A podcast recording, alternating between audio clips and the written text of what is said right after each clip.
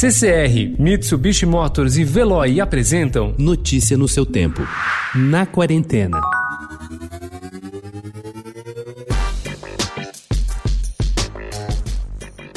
Sala de espera do Hospital Emílio Ribas, área nobre de São Paulo. Primeiras semanas da pandemia no Brasil.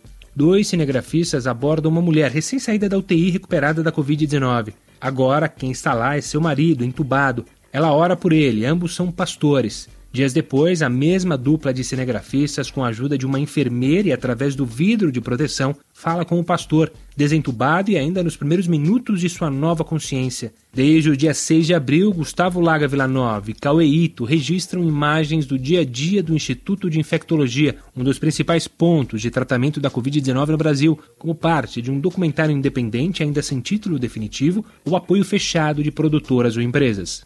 Solidariedade e fraternidade são alguns valores que são resgatados em situações de calamidade, como a da crise causada pelo novo coronavírus. Em quarentena, os recursos para fazer a diferença são mais escassos, mas a criatividade aparece. E o ambiente digital se tornou a plataforma também para divulgar iniciativas de apoio. Sites de arrecadação online, como vaquinha.com, notaram um aumento no volume médio de doações de mais de 100%, de uma média de 120 mil doações por mês para 300 mil.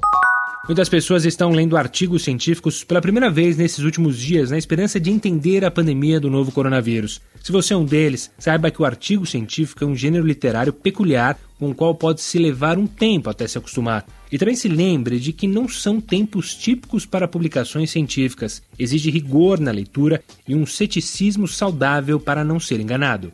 Edith Eva Iger era uma bailarina de 16 anos quando o exército invadiu seu vilarejo na Hungria. Seus pais foram levados à câmara de gás, mas ela e a irmã sobreviveram. Edith foi encontrada pelos soldados americanos em uma pilha de corpos dados como mortos. Já descrita como a Anne Frank, que não morreu, Edith, hoje aos 92 anos, morando em um vilarejo na Califórnia, sugestivamente chamado de Paradise, discorre sobre sua experiência em Auschwitz e toda a trajetória de superação e auto conhecimento que a seguiu em vida no best-seller A Bailarina de Auschwitz. Notícia no seu tempo. Oferecimento CCR e Mitsubishi Motors.